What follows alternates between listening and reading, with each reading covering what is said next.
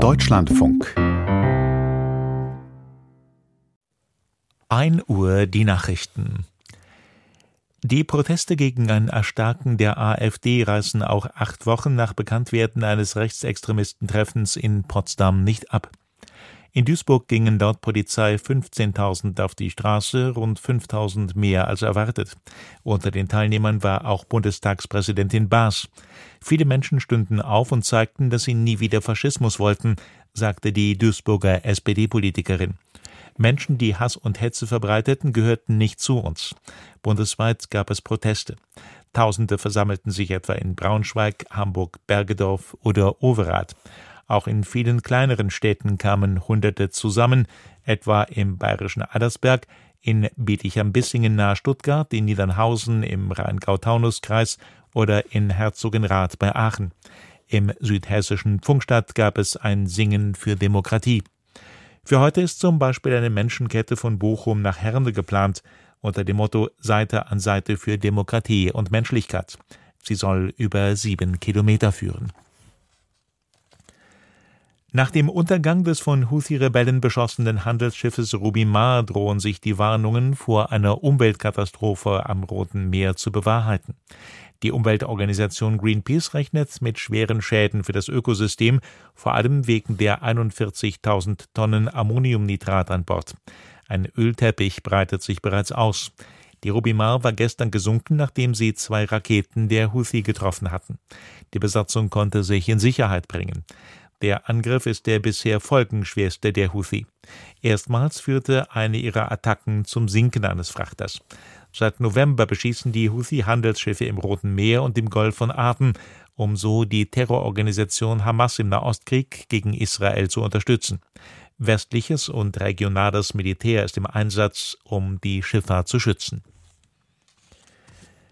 Nach dem Spionagefall bei der Bundeswehr gibt es erste Überlegungen für einen Untersuchungsausschuss im Bundestag. Der CSU-Politiker Dobrindt sagte dem Magazin Der Spiegel, bei dieser Sachlage könne das nicht ausgeschlossen werden.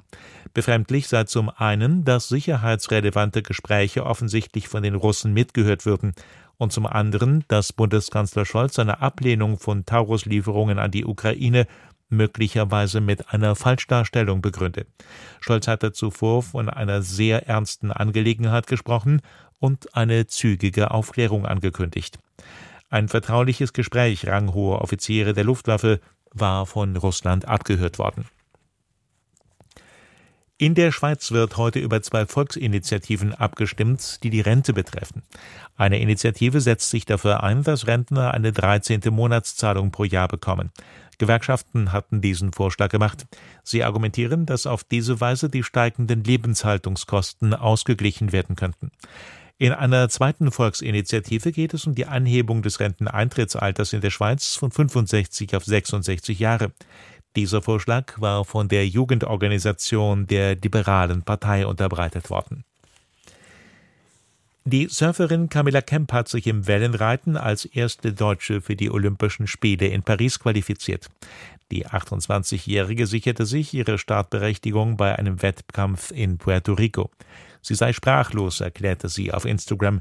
Träume würden wirklich wahr. Wellenreiten ist in diesem Jahr zum zweiten Mal olympisch.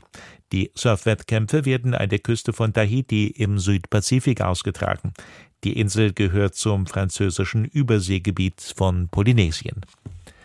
In der Fußball-Bundesliga gab es folgende Ergebnisse. Wolfsburg, Stuttgart 2 zu 3, Union Dortmund 0 zu 2, Heidenheim Frankfurt 1 zu 2, Darmstadt Augsburg 0 zu 6, Mainz Mönchengladbach 1 zu 1 und Bochum Leipzig 1 zu 4. Das Wetter. In der Nacht im Westen stark bewölkt, örtlich etwas Regen, sonst wechselnd bewölkt und trocken. Tiefstwerte plus 8 bis minus 1 Grad. Am Tage im Nordosten und äußersten Westen und im Südwesten wolkig bis stark bewölkt, ansonsten längere sonnige Abschnitte. Meist trocken und sehr mild bei Höchstwerten zwischen 12 und 18 Grad, an den Alpen bei Föhn örtlich darüber. Die weiteren Aussichten am Montag im Westen und Norden bedeckt und etwas Regen, sonst wechselnd bewölkt und sonnig. 10 bis 15 Grad. Am Dienstag dichte Wolken, etwas kühler bei 6 bis 13 Grad. Das waren die Nachrichten. Mehr Informationen in den Apps DLF Nachrichten und DLF Audiothek.